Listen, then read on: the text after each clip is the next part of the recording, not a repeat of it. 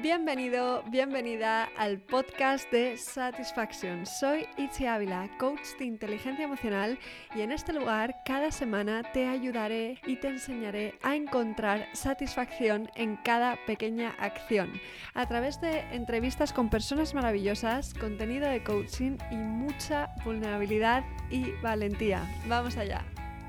Hoy vamos a hablar de personas altamente sensibles, conocidas como PAS.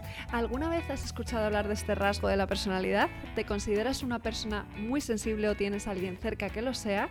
Si es así, quédate por aquí porque esto te va a interesar. Hoy tengo el placer de presentaros a una invitada muy especial, la fundadora de la Asociación de Personas con Alta Sensibilidad de España, APASE, Karina Segers de Bale, autora de libros como La alta sensibilidad o Personas altamente sensibles. Yo tuve la suerte de conocer a Karina en la presentación de su último libro y creo que no hay nadie mejor que ella para explicaros qué es la alta sensibilidad en español. De hecho, Karina no solo es la fundadora, sino que también está certificada por Elaine Aron, la psicóloga y autora americana que acuñó el término personas altamente sensibles, y Elaine personalmente recomienda todos sus libros. Lo primero de todo, bienvenida Karina, muchísimas gracias por concedernos esta entrevista en uno de los primeros podcasts. Y, antes de arrancar, eh, lo primero que mm, querría hacer es, para personas que no estén muy familiarizadas con tu trabajo, el explicar em, qué significa eh, paz, ¿no? ¿Cuáles son las características principales de una persona altamente sensible? Vale. Pues PAS, las siglas, siglas significan persona altamente sensible o persona con alta sensibilidad, ¿no? como prefiero decirlo en realidad. Y esto significa que tenemos o sea, unas características de personalidad, las PAS, que, que, determinan nuestra forma de, de, ser. Es como un primer filtro a través del cual vamos a, a recibir el mundo o nos entreguemos al mundo. Y son cuatro pilares principales que se, que se, podría decir, y esto no es un invento mío, esto viene de la doctora Elaine Aron, la que acuñó el rasgo, o sea que no me quiero poner laureles donde no me tocan. Eh, y estos cuatro pilares o cuatro características, características, principales son una manera muy intensa de, de, procesar toda la información que nos llega. Eh, nos suelen llamar profundas como personas, pero también pesadas a veces porque nos encanta indagar mucho y rascar por debajo de la superficie. Por ende, no somos personas superficiales. ¿no? Todo lo que nos llega lo, procesamos de una manera eh, bueno, intensa, profunda eh, y bueno, en, diferentes niveles. ¿vale? Esta sería la primera característica. La segunda sería que esto nos puede llevar a, la sobreestimulación. Em, claro, si tienes que pensar mucho, dar muchas vueltas sobre las cosas que te llegan, la información que te va llegando, eh, y esto lo puedes ver, por ejemplo, si vas ahora en estas épocas, ¿no? que estamos en época de, fiesta, mm. un centro comercial donde te bombardean con información, con luces, con músicas, con gente que se mueve, niños que corren, gritan porque están emocionados también. O sea, toda esta información te llega y, puedes llegar a, sentirte muy agobiada, por ejemplo, o con, la, con, no sé, un deseo de salir pitando lo más rápido posible porque empiezas a, a marearte o desarrollando la cabeza que no sepas explicar, solamente sabes que quieres escapar ¿no? a, este porque claro, para ti, y esto también es otro pilar, ¿no? tenemos los sentidos muy muy afinados, muy abiertos, muy sensibilizados, que es otra manera de decirlo, con lo cual sí, efectivamente nos llega mucho más información que a la persona que no tiene el rasgo. Mm. Y claro, para ti, si vas por un centro comercial y te pasa lo que acabo de escribir, eh, tú recibes mucho más que solamente esta información sensorial. Por ejemplo, hoy es una una canción, un villancico que te recuerda a tu infancia y enseguida te viene una carga emocional, porque la emocionalidad sería el cuarto pilar, una emocionalidad intensa, porque como un recuerdo que te trae esta música, eh, enseguida te, te, ves, te percibes o recuerdas una situación familiar de la infancia que a lo mejor no fue tan positiva o sí fue positiva, pero el hecho es que aparte de la canción misma recibes mucho más. ¿no? Como si volvieras a revivir el momento, ¿no? Sí, sí, sí, esto por un lado y también puede ser que la música que están eh, dando en este lugar igual no es una música muy afinada porque puede ser un coro de niños, por ejemplo, y te puede molestar el hecho de que no, van, no cantan muy afinados. Y no es por ser crítico, es que simplemente te llega la información, ah, no van afinados, ¿cómo sería cuando estaría esta canción o si lo cantasen de una manera más afinada? O, no sé, es que no es solamente la información en sí, pero siempre, siempre, siempre Las Paz abre un cajón eh, mucho más amplio. Y claro, esto es información que te va saturando. Claro. Y en tu caso, tú también eh, eres paz, ¿no? ¿En qué momento descubres que, eres paz y cómo eh, pasas de no saber que eres paz a escribir libros sobre el tema, ¿no? ¿Cómo es ese proceso? es, un proceso largo, evidentemente, porque claro, no es descubrirlo y cambiar el, chip y, ponerte, ah, ah, voy a escribir libros, no. Evidentemente es muy largo, lo descubro y me doy cuenta que que el, descubrimiento o descubrir a, a, Elaine Aron, yo no descubro el rasgo, ¿no? yo descubro el trabajo de Elaine Aron. Em, esto es como que me ha llegado la última llave que me hacía falta para entenderme. Genial. Me, había, había visto como una persona diferente, pero sin saber por qué, no encajando, em, tener una serie de, de, problemas, entre comillas, por ejemplo, de cara a la comunicación, de cara a expresarme, de cara a, sentirme diferente, porque esto ya te autoexcluyes, ¿no? Aunque quieres pertenecer a algún grupo o te autoexcluyes de antemano porque sabes que no puedes tener afinidades con personas hasta cierto punto, pero luego em, no puedes con la superficialidad, por ejemplo, o no puedes con, no sé, una tendencia a festejar, a salir, a beber, eh, discotecas. Y claro, eso también hace que te autoexcluyes y te vas distanciando. Y si no entiendes por qué esto te pasa, eh, claro, es, como, a ver, ¿quién soy, no? ¿Y, qué me pasa? Porque por mucho que leo, estudio o, busco a entenderme, me falta información. Y con, con, el descubrimiento del trabajo de Elaine Aron, a raíz de una, una, historia que tuve en casa, que alguien me, reprochó uh, mi sensibilidad, diciéndome que no era normal, no era una persona normal, que necesitaba un tratamiento psiquiatra, pero ya, uh, descubrí esto. Digo, pues, ¿qué es esto? Vale, a partir de entonces, primero sientes un alivio tremendo, porque vas leyendo y yo enseguida pedí todo, toda la obra de Elena Ronas, ha escrito hasta este, este, momento, ese momento, claro, en inglés, porque solamente existía un, solo libro de ella en castellano. Te hablo de unos 14 años, ¿vale? O sea que ya, ya hay tiempo. Y bueno, entrar en contacto con ella, por esas fechas todavía era posible, ahora ya, si no lo has hecho antes ya no lo consigues, porque claro, todo el mundo, de todo el mundo, de todo el mundo le pide cosas y claro, ya ahora tiene un equipo de secretarias y tal.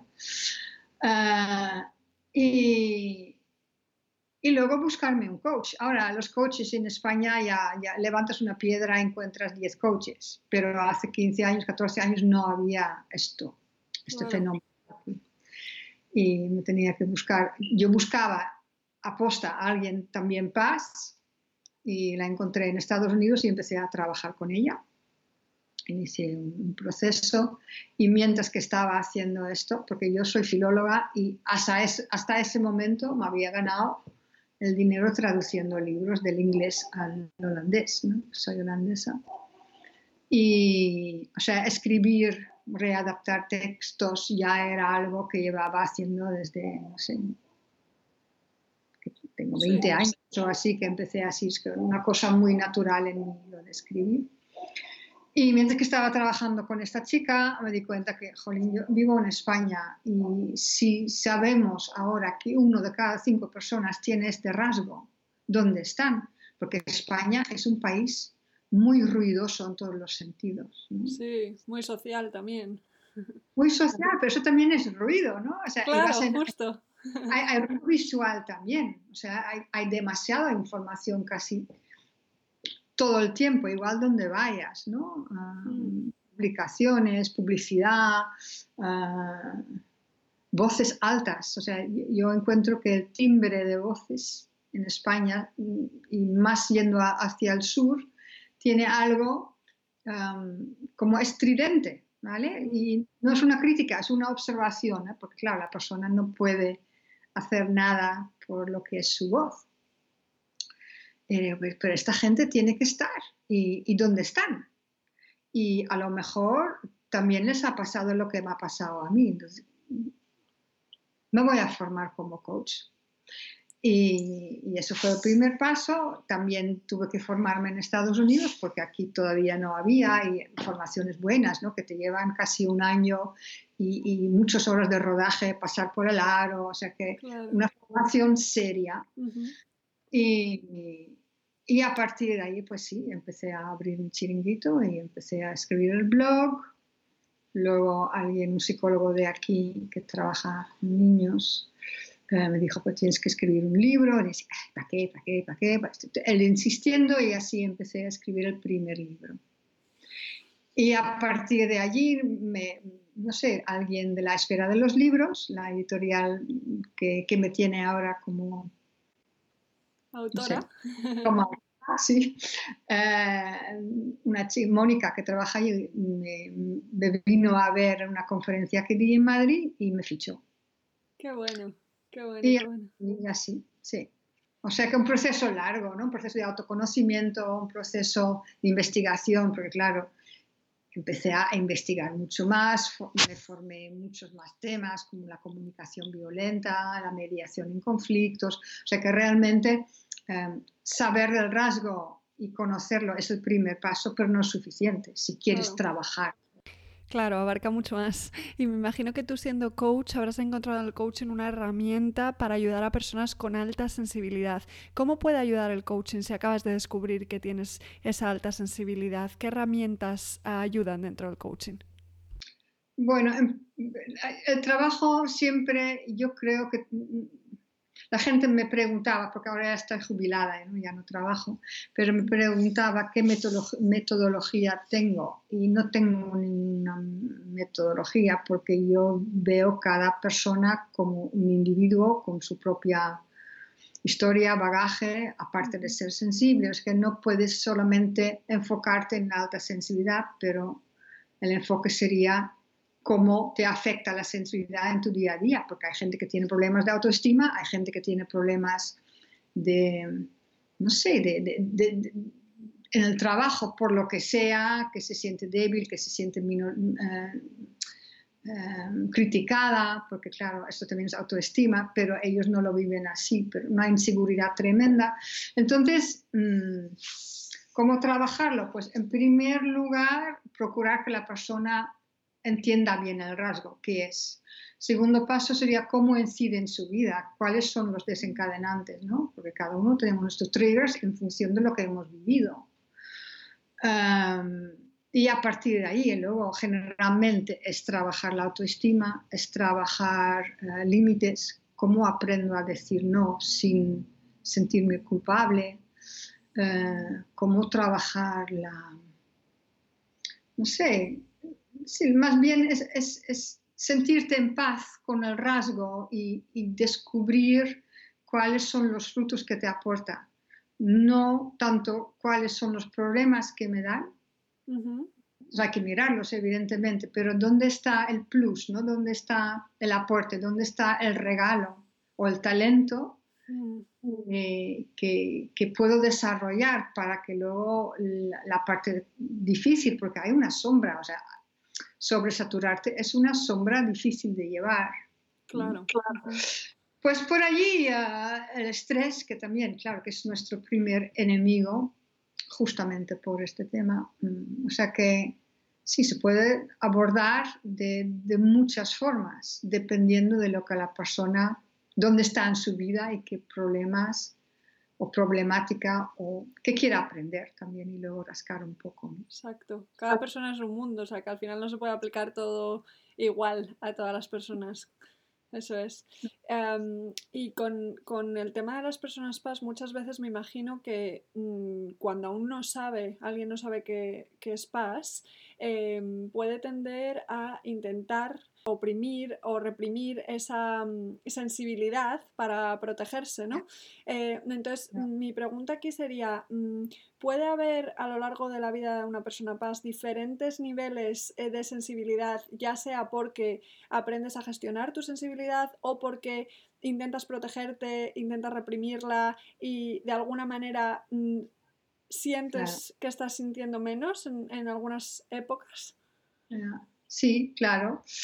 Eh, es una buena pregunta. Evidentemente, naces con este rasgo, o sea que naces con esta sensibilidad y siempre serás sensible, porque forma parte de, tu ser, ¿no? de, tu carácter, es como eres.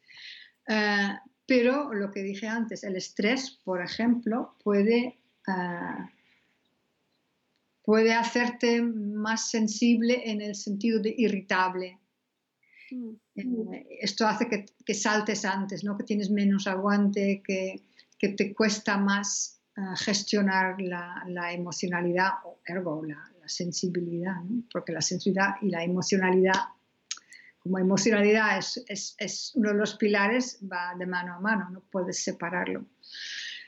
Y tú como buena profesional también sabrás que suprimir emociones es contraproducente. Totalmente.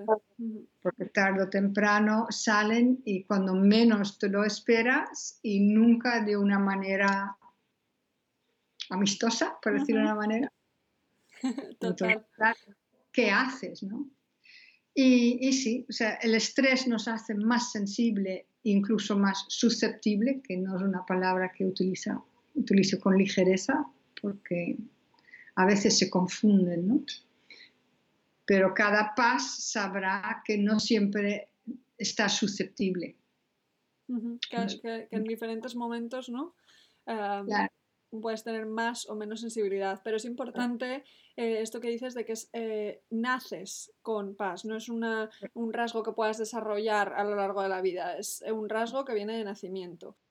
Y, hay igual número de mujeres que hombres, que esto es interesante, ¿no? Entonces, ¿hay alguna diferencia en la manera en que el rasgo se presenta en los diferentes géneros? ¿Es exactamente igual? En principio no hay diferencia. En principio no hay diferencia porque, porque no, tampoco hay diferencia entre ojos azules en hombres y ojos azules en mujeres. ¿vale?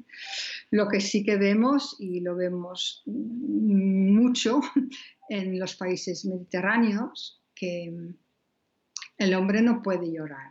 Y todavía esto existe, es una cosa de antaño, pero sigue allí. Entonces lo que, lo que el hombre o el macho, el niño, el niño varón suele aprender en la infancia eh, es que no puede llorar, llorar, que ser sensibles para chicas, porque en chicas se acepta mm, hasta cierto punto, pero en niños muchas veces no es aceptado, es visto como algo, es una debilidad, es, una, es un defecto. Total. Claro, mm, lo que dijiste antes, lo de suprimir, ¿no? Entonces el niño si recibe el mensaje de sus padres que no puede llorar, que llorar es para chicas, ah, que es débil, que, etcétera, si el mensaje, mensaje que reciba es que yo no valgo, yo, no me quieren como realmente soy, me tengo que, tengo que construirme un personaje, una persona mm. eh, que hace que me quieran, eh, claro, allí ves que este niño, chico, varón, paz, no es aceptado con su sensibilidad y lo irá suprimiendo. No en todos los casos y cada vez menos, gracias a Dios, porque el rasgo ya, ya empieza a ser conocido y hay, hay comprensión mm. pero existe mucho prejuicio. Con lo cual, el niño muchas veces de mayor, creciendo y haber, habiendo crecido con el mensaje de que ser sensible no es bueno, eh, este niño a lo mejor empieza a desarrollar un comportamiento, comportamiento para compensar su aparente eh, debilidad, haciéndose mucho más fuerte, o sea, compensando, ¿no? Corazas que hace que, que incluso se hará más fuerte o más duro que una persona que no es, un niño, un hombre que no es paz y que tiene un poco esto de soy macho aquí, pero el, pequeño macho paz que ha tenido que reprimir su sensibilidad puede desarrollar un carácter un poco desagradable, por decirlo de una manera suave, porque está pensando para que nadie, nadie, nadie se dé cuenta de que es sensible y que, bueno, que no le llamen y no lo digo como prejuicio, pero es lo que hay, que no le llamen marica, por ejemplo. se asocia eh, sensibilidad con homosexualidad, que es, no tiene que ver. No tiene por qué uno puede ser sensible, uno puede ser sensible y ser homosexual. O sea que mm, se van mezclando conceptos y esto es muy peligroso. Sí, de alguna manera el niño se pone una coraza ¿no? para protegerse del estigma social que, que aún está presente. Ahí está. Muy eh, fuerte. Y también esto, yendo más al sur, también se ve, pero también en provincias como Navarra, por ejemplo, ¿no? También esto que hay que ser duro y fuerte.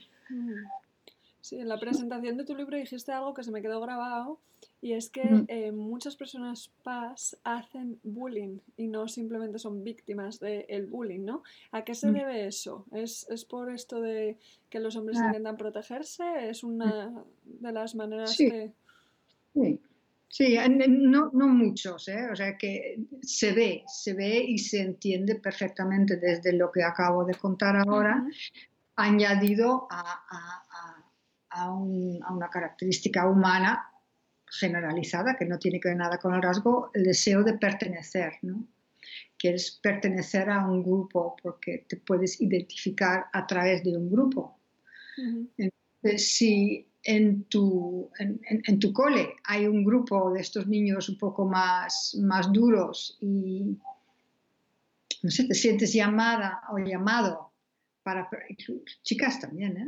llamado a pertenecer de este grupo que justamente no son tan, o no se proyectan como tan sensibles y quieres, y encima de esto tienes una necesidad de afecto desde tu infancia, entonces buscas el afecto de tu grupo, de tu pandilla, y, cómo puedes ganar más afecto de, no sé, de exceler. Esto es una construcción mental, ¿no? De exceler en la dureza, por ejemplo. Yo me voy a hacer el máximo bully, porque así me van a querer. Claro. Van a ver qué, qué guay soy, ¿no? Soy muy guay, porque, no sé, es un juego de poder al final. Sí, es una estrategia al final para, para protegerse y para encajar, justo. Eh, y, como decías, em, o como sueles decir, que yo te he escuchado ya mucho, em, las personas PAS son mucho más que PAS, ¿no? hay muchos diferentes rasgos, puedes eh, ser extrovertido, introvertido, em, no solo eres PAS, ¿no? Entonces, ¿cómo, cómo podemos identificar eh, si alguien de nuestro alrededor es PAS o incluso una persona que nos está escuchando y que diga, soy PAS o no soy PAS, ¿cómo, cómo, cómo lo puedes descubrir o identificar? Bueno, evidentemente hay los tests, ¿no? En, web, personasaltamentesensibles.com hay un test, es el test clásico de Elaine, es un test bastante sencillo, sí, no, sí, no, sí, no, pero mientras que lo vas haciendo, contestando las preguntas, ya, ya vas viendo dónde, por dónde van los tiros. Y, ¿vale? y luego, este tema lo que, con, con el que empezamos, la, los cuatro pilares. Sí una persona igual como es, aparte, o sea, que puede ser el bully, pero el bully incluso se puede reconocer los cuatro pilares. Si mirar un poco su foro interior, se puede identificar o no. ¿vale? Esto es la base de todo, creo yo. Incluso yo creo más en los pilares, pero esto entiendo que requiere un poco de autoconocimiento y no todo el mundo estará ahí. Ah, y puede empezar perfectamente por las preguntas, por el test. Eh, ahí está, porque, claro, introversión o extroversión mm, no es algo que entra en los cuatro pilares. No. No por ser extrovertida no eres menos emocional. Eh, y luego hay, sí, bueno, hay tantos, hoy en día, hoy en día ya, hay bastante tiempo que, hay muchas maneras que la gente siempre ha buscado de, agrupar diferentes caracteres, ¿no? Tenemos introversión, extroversión, claro. Jung ha hecho un trabajo importante ahí, pero hay mucho más. O sea que luego hay, por ejemplo, eh, lo que llama Elaine los buscadores de sensaciones. Puede ser y, ser buscadores de, sensaciones. Puede ser incluso introvertido, paz introvertido y buscador de sensaciones. No hace falta ser extrovertido porque las sensaciones que buscas no dependen de introversión o extroversión. Depende de lo que para ti es algo que, que te excita, ¿no? que te da esa tensión agradable de que, bueno, aquí voy a descubrir algo, o sea, una aventura. ¿no? Para uno puede ser un libro y para otro puede ser, no sé, el camino de Santiago. O, coger la mochila y sin rumbo, ¿no? A ver, entonces, esto es, es, muy individual. Y luego hay, también lo, lo distinguió Elaine Aron, los niños tozudos, ¿no? Los pastozudos. que, que, no sé, es un carácter duro, ¿no? Es que realmente les cuesta escuchar, tiene mucha rabieta como niño, pero el adulto también sigue teniendo rabieta si no entiende qué le pasa, ¿no? Es que, no sé, se impone, por ejemplo, es una forma de rabieta también. O sea, no hay, no hay hay que buscar un poco por debajo de la superficie de la persona, no es una etiqueta que vamos llevando en la frente. Claro. Y cada uno que, que, que, está buscando sobre su forma de ser y si es paz, tarde o temprano, espero, pero también lo creo, va a llegar a los cuatro pilares. Digo, bueno, soy esto, pero igual soy una persona que lucho con ansiedad o soy una persona que tengo fobia social o también soy una persona que soy súper extrovertida y, no sé, me encanta eh, verme con gente, hacer, no sé, la discoteca, por decir una cosa que les suele bien, a, o, o puenting a los extrovertidos y pueden ser paz, pero tarde o temprano les llega el momento en que tienen un colapso, si es que son paz. Por exceso de estímulos lleva a esto. Con el tema de la sobreestimulación, la sobreestimulación es muy interesante. Em, ¿Puede ser que a una persona paz eh, que sea más sensible a ciertos estímulos o dentro de los cinco sentidos a ciertos sentidos? Por ejemplo, eh, que le afecten muchísimo los olores, eh, pero que aguanten más los ruidos, los sonidos, ¿no? no que, porque sé que los cuatro pilares son imprescindibles para ser paz, pero dentro de la sobreestimulación puede ser que mm, seas más susceptible a algunos de los sentidos, no a todos. Claro, Yo me puedo imaginar que un, niño paz que creció en una familia numerosa, porque no, porque no pueden hacer una familia numerosa, ¿no? Eh, tendrá menos problemas con, el ruido, por ejemplo, porque lo ha incorporado desde la infancia como algo normal, no le molesta. Se ha habituado, claro. Pero igual el olfato, o sea, hay, cosas que realmente le molestan, que le producen arcadas, pero de la misma manera puede disfrutar más de, yo qué sé, el, perfume de una rosa, un jazmín o lo que sea.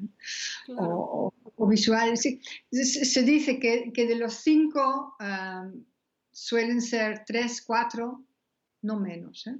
de los sentidos que, que, que son muy sensibilizados en el sentido de que tarde o temprano también conllevan una molestia, ¿no? una irritación. Y cuanto más estresado sea la persona, más irrita. Sí. como decías, a lo mejor a un pas extrovertido le puede encantar la discoteca, pero tarde o temprano va a, haber, va a llegar la sobreestimulación, probablemente antes que a una persona que no, que no sea pas. Sí, y, y de manera más intensa, ¿no? porque mientras una paz introvertida puede mm, recomponerse, ¿no? volver a encontrar su propio equilibrio, eh, yo qué sé, escuchando un poco de música o leer o pintar o simplemente dar un paseo. Eh, y, ya va calmándose, mientras que un extrovertido que ha llegado al colapso eh, va a necesitar, no sé, estar por lo menos unas cuantas horas en una habitación a oscuras sin ninguna información sensorial, o sea, nada de libros, nada de música, nada, nada, nada. O sea que los extremos son mucho más extrapolados en introvertidos paz que en, la introversión.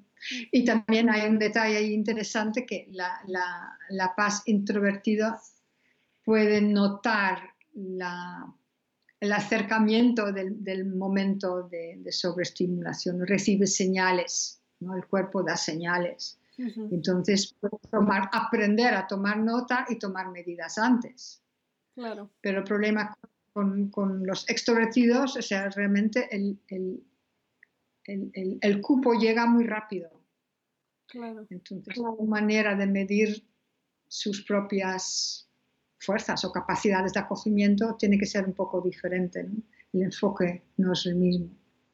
Efectivamente, a mí me sorprendió en el documental de Sensitive que aparece la artista Alanis Morissette contando su experiencia de mm, cómo ella da conciertos a miles de personas, ¿no? Y antes de saber que era paz, pues claro, llegaba un momento de, saturación y de repente necesitar ese detox de, de, estímulos, de me meto en una habitación a oscuras hasta, hasta poder recargar las pilas, ¿no?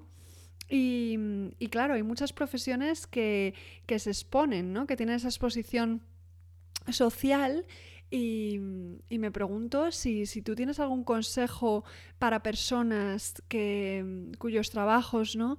Eh, conllevan mucha, mucha exposición social. ¿Qué pueden hacer para gestionarlo mejor?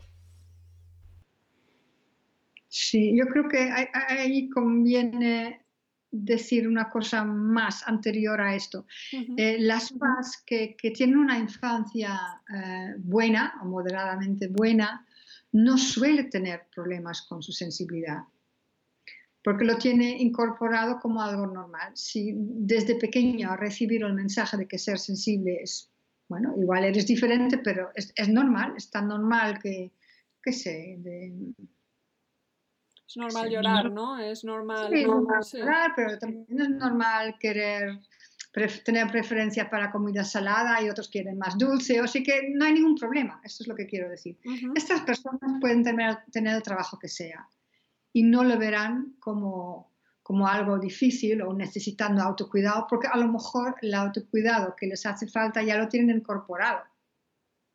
O sea que no, no van a topar con... Y estos son los pasos a lo mejor que nunca vemos porque no tienen problemas. No tienen ansiedad, no tienen problemas de decir no o de autoestima.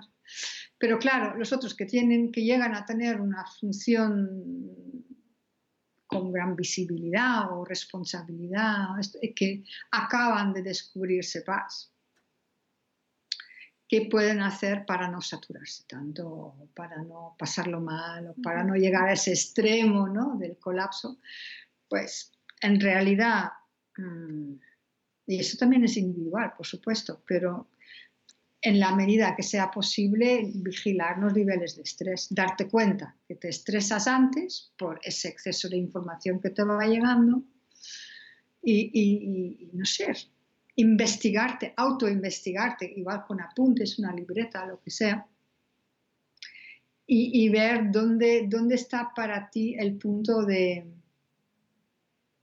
no sé, de irte para otro lado, ¿no? de perder el control sobre tus emociones, sobre tu, no sé, sí, tus emociones más bien. Ah, y, y, no sé, puedes aprender a condicionarte para que, te llegue algún aviso interior para que, que, estás, que estés cerca, ¿no? Es que podemos, el autoconocimiento te puede ayudar allí. Y claro, entonces, ¿cuáles son, son las técnicas que uno puede desarrollar o tener herramientas para, para evitar estos momentos de, de, pasarlo mal o de salir, querer salir corriendo? Pues igual muchas, varias pequeñas pausas durante el día. Y si digo pausas, puedo pensar en, respiraciones, puedo pensar en un pequeño ejercicio de mindfulness. O sea, cada uno puede desarrollar, a lo mejor ya tiene desarrollado pequeñas técnicas que le ayudan a desconectar por completo de lo que está haciendo, porque este momento de desconexión ayuda a que el exceso de información se vaya colocando ¿no? o gestionando. También puede ser eh, de una manera muy buena para vaciar la cabeza, pero si trabajas en una oficina pública no lo vas a hacer, es pegar unos saltitos. O sea, realmente el movimiento corporal es, genial. El, momento, el movimiento corporal es muy bueno para vaciar la cabeza. A lo mejor puedes escapar al baño y hacerte, no sé, saltitos en el baño. cada uno puede buscar sus, sus herramientas. No todo el mundo quiere meditar. Es un hecho, no podemos obligar a la gente que medite, porque no todo el mundo está en este punto o siente necesidad o hay gente que, que se siente como insegura, hay gente que no sé cómo hacerlo, o me siento ridícula, lo que sea. Entonces, búscate otras maneras, no es, no es necesario hay otras técnicas. Claro. Lo importante es que cada persona encuentre sus trucos, ¿no? Y siempre te puedes escapar al baño, aunque estés en una oficina, para respirar, tomarte un respiro y así eh, llevarlo mejor, ¿no?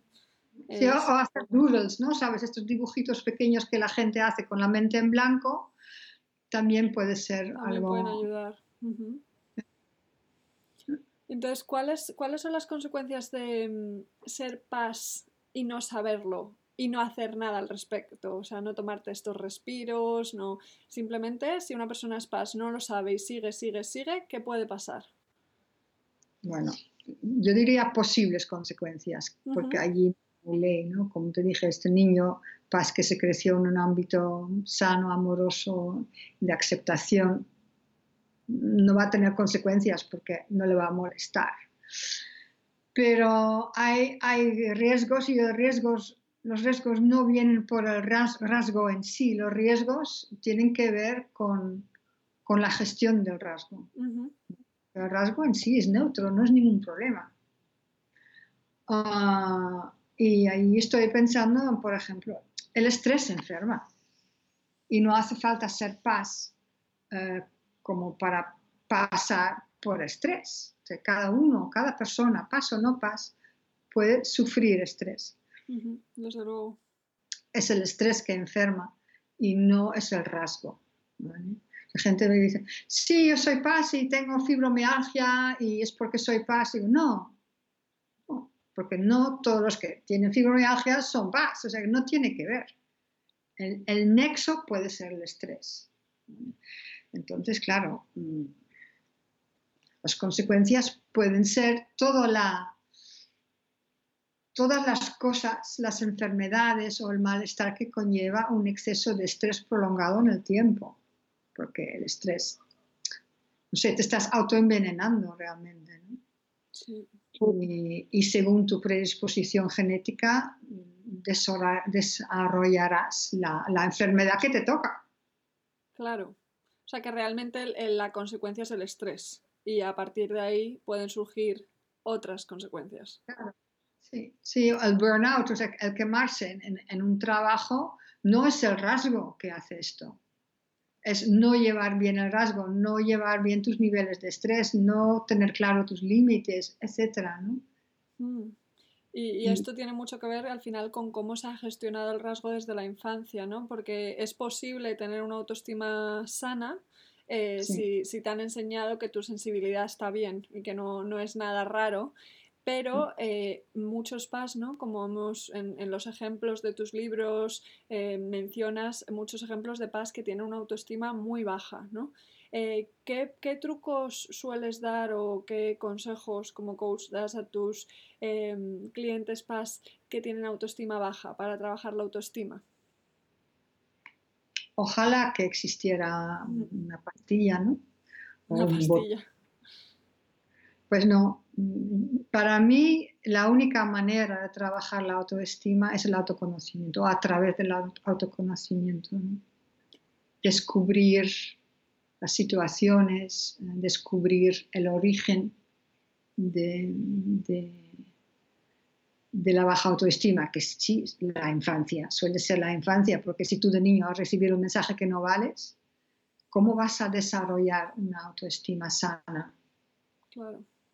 Porque eso es lo que te dije al principio, ¿no? Si tienes que desarrollar una persona, un personaje que no eres tú, o sea, alguien que camina a tu lado y que sacas según tu entorno lo pide, eh, esto no eres tú. Y, si hay una brecha entre quién eres y quién proyectas, la autoestima nunca puede, nunca puede enraizarse. no hay una tierra fértil ¿no? en, donde puede echar sus raíces. Es que no hay, hay, vacío, hay, hueco. Y entonces, claro, o sea, para mí es autoestima y realmente investigar la mochila, la mochila de la infancia sobre todo, los mensajes que recibiste. evidentemente, si los padres gritan a los niños que, eres un llorón o que eres una quejica o que... Entonces el niño es que yo no valgo y se percibe así y no puede desarrollar una autoestima sana. Totalmente, claro. Depende de eso, ¿no? Pero aún así, como adulto, eh, puedes transformarlo a través de, del autoconocimiento, que es muy interesante esto. Y, y muchas veces con, el darse cuenta ¿no? de que eres paz, esa etiqueta, aunque las etiquetas a veces pueden llegar a limitar, en este caso esa etiqueta te puede impulsar ¿no? a, a realizar esta transformación. Pero tú también hablas con el tema de la etiqueta del hacerse cargo o responsabilizarse del rasgo. Eh, en vez de victimizarse. ¿Nos puedes explicar un poquito sobre este tema? De hacerse cargo. Sí, hay gente que, no quiere saber. Eh, yo no quiero saber, aunque lo sea, porque es una etiqueta más. ¿vale? Esta gente a mí me dice no quiere saber porque no, no quiere trabajarse, no quiere responsabilizarse, prefiere seguir allí. y, este es, un grupo importante.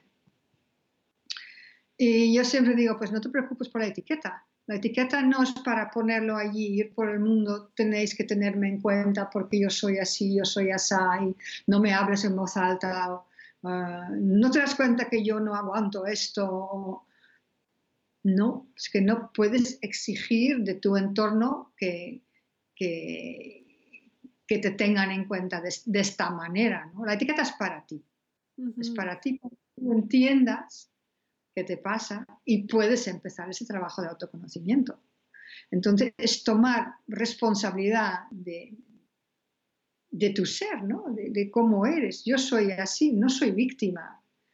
Es verdad que soy una minoría, es verdad que la mayoría de la gente no, no me entiende y yo no sé explicarme o no lo hago debidamente porque no llegan a, a decir, ah, vale, te tendremos en cuenta. Es que depende de ti, ah, depende de cómo tú gestionas tus, tus luces y tus sombras eh, para, no sé, para, para estar en el mundo. Depende de ti, o tú no eres víctima. El momento en que decides, vale, soy paz, eh, estas son mis luces, estas son mis sombras, voy a trabajar mis sombras porque yo quiero sentirme bien, yo quiero participar en el mundo, yo quiero contribuir, yo quiero formar parte, yo siento un impulso en mí, eh, no sé, de trabajar o involucrarme en el tema de defensa de los animales, eh, el medio ambiente.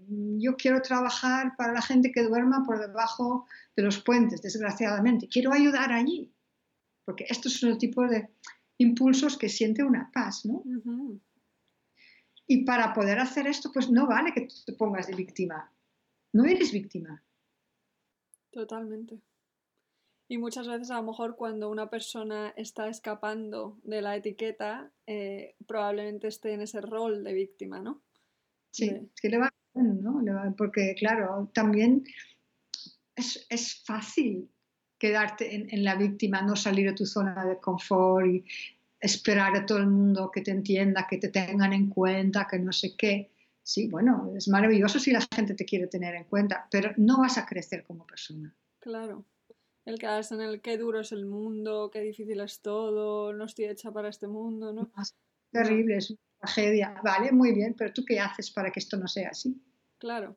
Y, es verdad que los PAS tienen esa tendencia a querer ayudar, a querer contribuir, pero si no saben marcar límites, eh, se puede convertir eh, en un problema, ¿no? Entonces, parte de este proceso es aprender a marcar esos límites y, y, aún así seguir colaborando o contribuyendo, ¿no? Porque el aislarse tampoco, tampoco es una solución. No, no, aporta nada, ni a ti misma ni al mundo. Y claro, ahí hay otra cosa ¿no? que acabas de decir, pero no la habías conectado. Eh, es ese deseo tremendo que tenemos de hacernos útil, ¿no? de, de, de, hacernos valer, de ayudar. Hay una parte que, que suele ser importante que buscas eh, los cumplidos, buscas que te quieran, ¿no? es que compensar la deficiencia afectiva de la infancia a lo mejor, pero también es algo innato nuestro, ¿no? querer contribuir, a ayudar. Y si ayudas, o sea, si estás en esta posición y ayudas sin límite, porque la gente te sabe encontrar, ¿no? Si eres un, ayudante en este sentido, la gente te va a cargar de, de, tareas y no sé qué. Y luego verás que no puedes, porque no has aprendido a decir no, de poner un límite, y te agotas. Y eso también es, una, es un riesgo de, de colocarte luego en el papel de víctima, ¿no? Nadie se da cuenta de lo que necesito yo. Nadie me ayuda a mí. Eh, todos abusan de mis cualidades o de mi generosidad. Le doy la mano y me quitan el brazo, ¿no? Todo esto, eso es. Cuando en realidad a lo mejor nadie te está pidiendo, pidiendo ayuda, eres tú quien eh, estás dando de más eh, o si están abusando de ti es porque tú no estás diciendo no, ¿no? Entonces tomar responsabilidad de eso y decir, mm, oye, que es que soy yo la que estoy diciendo que sí eh, y eso lo puedo cambiar. Qué, qué interesante, sí. Y, y, es verdad que con, con, el tema de paz muchas veces, em, aunque lo vemos como algo positivo, como un rasgo positivo, como un don, como diría Elaine Aron, Em, a veces se confunde o se puede llegar a eh, malinterpretar con eh, la hiperactividad o eh, algunos trastornos, las personas Asperger. ¿Cómo se puede evitar esto? ¿Por qué pasa? En, primer lugar, decir que Elaine, nunca ha dicho el don de la sensibilidad. Esto es un título que dieron a la traducción de, su primer libro. porque el, título en, original del libro es eh, cómo ser una persona altamente sensible en el mundo y no quedarte por el camino o algo así. Es curioso las traducciones, tú que eres traductora, ¿no? Como muchas veces las transforman en algo diferente. Mirando la parte comercial, ¿no? Yo entiendo a una editorial que pone esto, pero ha tenido muchas consecuencias, muchas mm. consecuencias no, no muy buenas, ¿vale? Ah, entonces, entender esto, yo lo veo como un talento, pero cada uno, paso o no paso, tiene talentos. Por supuesto. Entonces, no, no, colocarnos nunca por encima de una persona que no tenga el rasgo. Esto para mí es, es muy, muy importante. Tenemos unas cualidades y las no pas tienen otras cualidades y así nos vamos complementando y es genial. Pero no decir que yo tengo un don y tú no tienes un don es como, a ver, tú eres menos que yo. Claro. Siempre cuando pueda me gusta rectificar esto. Bueno, y sí que se solapa mucho con, con bastantes trastornos y la diferencia entre un trastorno y un rasgo es la frecuencia. Un rasgo es algo muy común, ya hemos dicho, uno de cada cinco personas, o sea, es tan común, es más común todavía que ojos azules en España. Mm. Muy, muy común. Eh, un trastorno son casos aislados, ¿no? es que hablamos de un 3%, un 4%, un 5%. Uh, claro, esto son, es muy poca gente. Uh, pero lo que pasa es que, lo que te dije, muchos rasgos, uh, muchos, muchos trastornos se solapan mucho con, con varios trastornos. Por ejemplo, has dicho el espectro de, de autista, ¿no? El Asperger. Sí, es verdad, un, autista ah, también tiene problemas de gestionar su emocionalidad, ¿no? Estalla y tiene rabietas y tal. Eh, niños, estoy refiriendo, adultos aprenden a llevarlo un poco mejor. ah, tienen los sentidos súper sensibilizados. O sea, sobre todo el tacto, ¿no? En, un Asperger, tiene un tacto desarrollado, la capacidad auditiva, que les molesta mucho los, ruidos. O sea que esto se solapa y luego también se solapa eh, la parte de, la sobreestimulación, porque un mm. ataque, de, un, autista, de un Asperger y los demás que entran en el espectro, es esto también, ¿no? Es que todo les llega, no saben diferenciar y ya empieza un poco la diferencia. Ah, no saben distinguir o diferenciar muy bien en el tipo de información que se va llegando. No tienen este filtro que tenemos los PAS que sabemos muy bien distinguir ah, entre, no sé, la parte sensorial, qué es ruido, qué es luz, qué es tacto. No es esto nuestro problema. El problema nuestro es simplemente que el embudo donde llega todo esto no se, atasca, ¿vale? Entonces nuestra manera de saturarnos, sobresaturarnos es, es otro camino, mientras que un, Asperger eh, se confunde en un exceso de información que se va llegando. Vive el caos. ¿no? Y entonces ves muchas veces que, se enganchan en, un solo tema, como para, es como estos que, los náufragos, ¿no? que se, cogen estas, ¿cómo se llama? Estas, ay. Los náufragos, no sé a qué se refiere. Náufragos, sí, para no ahogarse, Ah, como un flotador. Un flotador, esta es la palabra, gracias y es como te pueden fijar, se pueden seguir colgados en, un objeto, un cenicero, un cuadro o en una palabra que interiormente van repitiendo, repitiendo, repitiendo. Y esto al PAS no le pasa, simplemente es que ah, déjame respirar un poco para que me ordene interiormente. O sea que ahí hay una diferencia. Y luego también hay esta diferencia. el problema está en que no sabemos qué pasa en el foro interior de una persona. Si tú te saturas, yo puedo percibir que tú te saturas, pero yo no sé si lo haces por ser paz o si eres Asperger y no sabes rubricar muy bien tu información. ¿vale? O sea que la, parte visible de un trastorno es como un iceberg, que es, que es mínimo y no sabes, estando fuera, qué pasa en el foro interior de esta persona. Por eso se confunde. Eh, o se puede confundir. Y luego otra diferencia muy grande que puede ser clave, bueno, hay, más, pero o sea, un Asperger no puede entender muy bien la ironía o las metáforas, mientras que para Paz la ironía y las metáforas les encanta. Claro. Es, es, información sutil que, wow, ¿no? Es que, wow. Eh, y otra diferencia es, es, la empatía, ¿no? que no ha salido antes, pero las PAS tenemos la capacidad, no lo digo como característica, pasa nada eh, la capacidad de ser muy empáticos. ¿Y por qué digo capacidad y no característica? Porque cuando estamos eh, saturados o estresados no somos empáticos, es imposible, porque primeramente tienes que pensar en tu propia supervivencia y no, no te llega tus fuerzas como para preocuparte por los demás.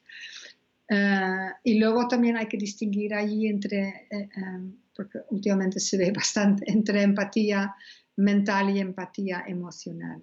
Muy diferente. Y si somos si siendo paz estamos en, un punto de equilibrio y el buen manejo del rasgo, pues nuestra empatía es totalmente emocional, sale de nosotros, el querer ayudar y ofrecernos, estar de servicio. Mientras que esto no lo hay en un Asperger, por ejemplo, aunque sí pueden aprender esa empatía eh, mental. Porque claro, puedes enseñar a una persona sentir o darte cuenta que alguien necesita algo si está necesitado de algo. Evidentemente, un Asperger puede darse cuenta que una persona que vive por debajo de un puente necesita cobijo o ropa o comida. Esto es, una conclusión mental. Mm. se puede es, cognitivo, lo puedes entender eh, y puedes aprender a, funcionar así. o sea que la empatía también es muy diferente ahí en este sentido. Mm. Y con, la hiperactividad, sobre todo en niños, que es algo que se detecta mucho ahora, eh, ¿cuál es la diferencia eh, principal o por qué se confunden la hiperactividad y, las personas altamente sensibles? Sí, ¿te acuerdas? Igual que te dije antes, que si trabajas en un despacho público y si tu cerebro se está cargando demasiado, estás llegando al punto de no poder acoger más, a saturación, que te ayudará a pegar unos saltitos. Sí, sí, sí, sí. Bueno, el niño que está en un aula con otros 29 niños, que, hay mucho ruido, jaleo y tal, mucho movimiento, cada niño que también aporta su información um, emocional que nos va llegando al niño paz, ah, este niño llega a saturarse. ¿vale? Eh, un niño que se satura no va a ir al baño si es pequeño para decir pegar sus saltitos, no. Lo que hace el cuerpo, una reacción automática en un tipo de paz, es empezar a moverse, porque justamente lo que dije antes, el movimiento ayuda a, gestionar, es que vacía la cabeza. Ahora, en Waldorf siempre lo han hecho, pero en otras formas de educación empiezan ahora de, combinar eh, asignaturas cognitivas con movimiento para que todos los niños aprendan y acojan mejor eh, la, asignatura impartida.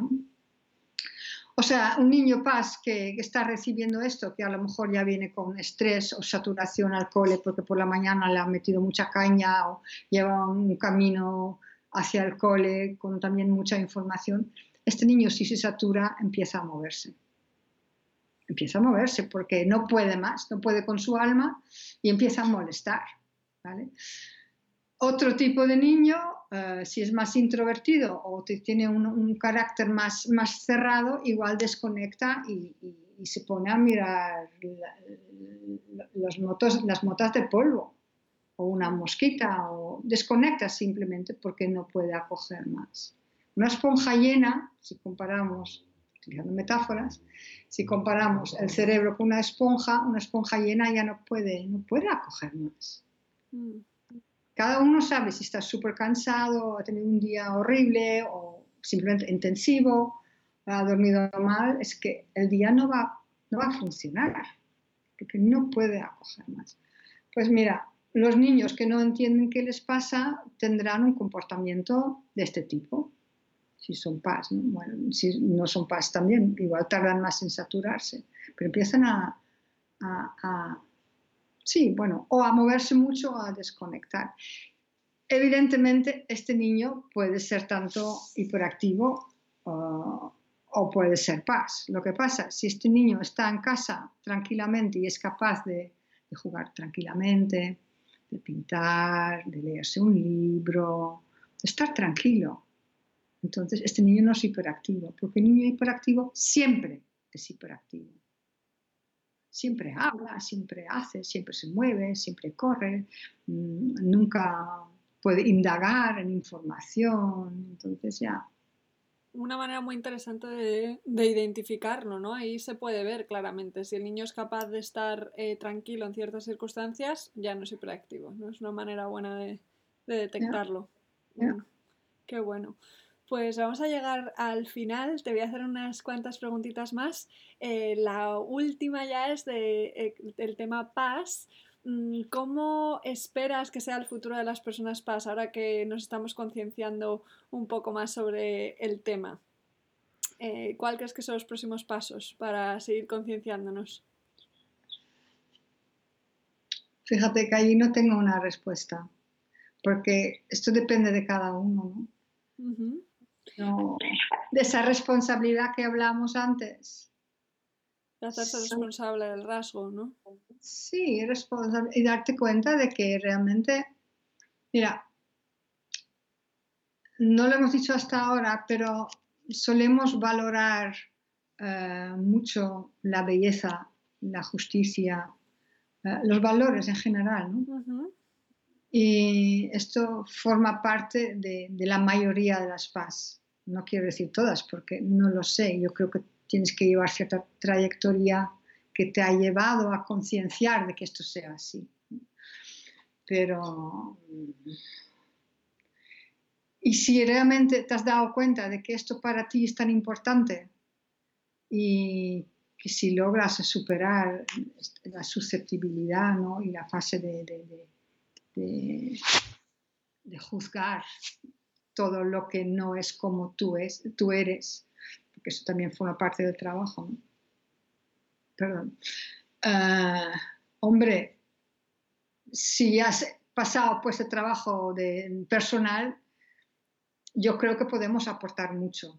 Y, ahí me expreso con, no sé, me cuesta un poco poner en palabras mi sueño personal, pero yo realmente espero que, que, que todas las paz que pasen por este proceso de autoconocimiento y de responsabilización, responsabilización personal para poder efectivamente llegar a contribuir a este mundo que está tan carente y tan necesitado de, de, belleza, de, justicia, de valores, de, hombre, de dignidad. Qué bonito sueño. Ah, seguro que conseguimos que se cumpla poquito a poco, paso a paso, ¿no? Paso, paso a paso, sí. Paso a paso. Es una lucha, pero si cada uno tome conciencia de esto, pues mira, yo creo que podemos hacer muchas cosas. Y el tiempo urge.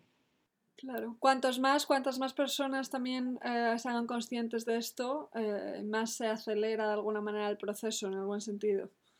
Mm. Claro, masa crítica, ¿no? Falta que sea una mayoría. Ya hay un 20% de personas que son PAS, que es bastante, así que eh, poquito a poco vamos allá.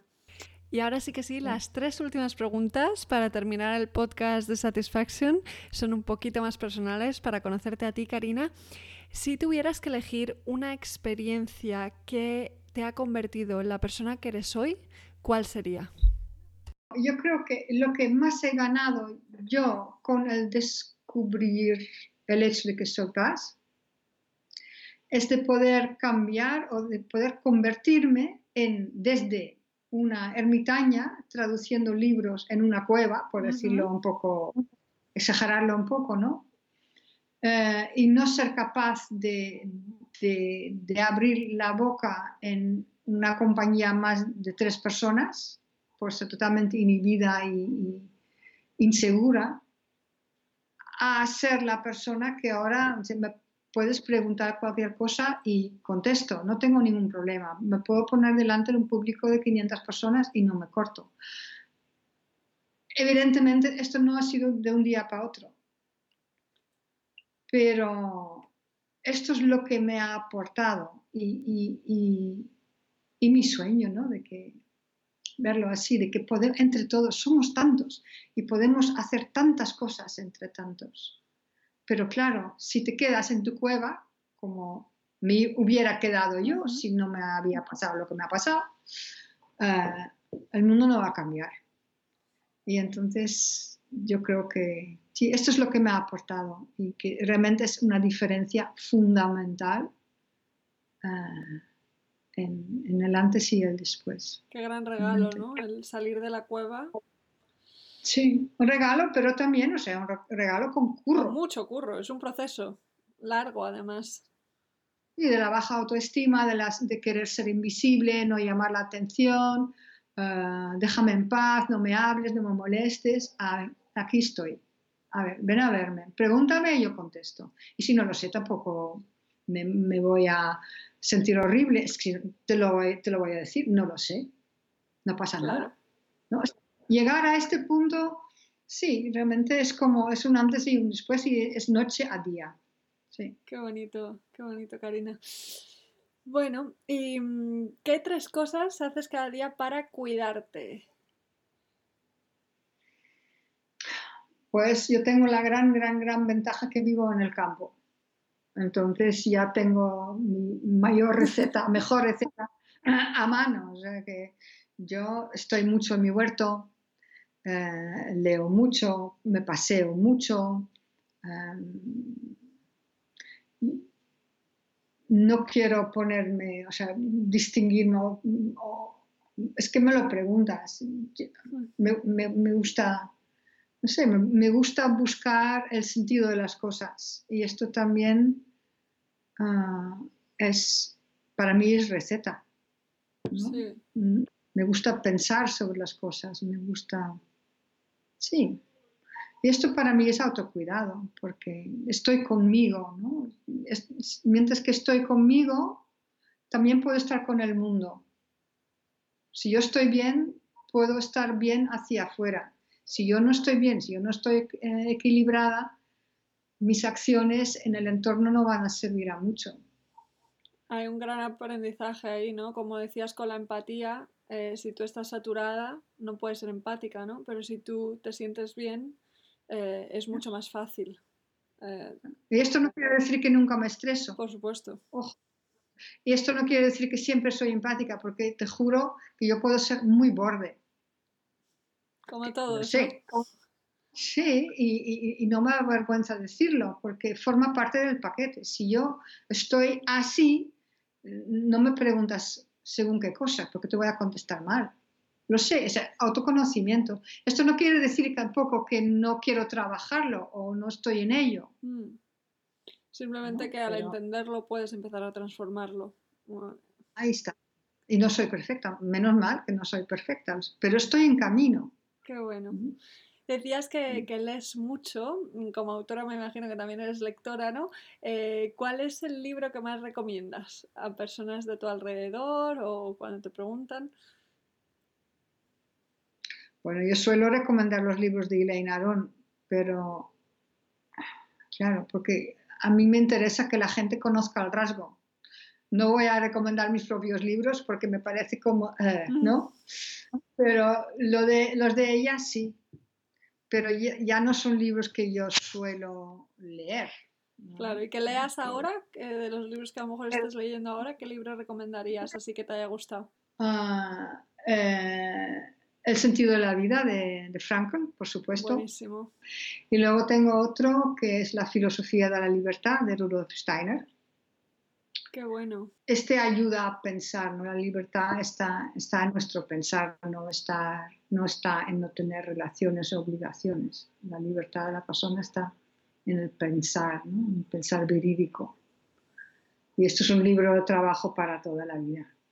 Fuiste, a un colegio Steiner, ¿no? Sí, yo fui a un colegio. Tuve la gran suerte de que mis padres. Es una gran suerte, desde luego.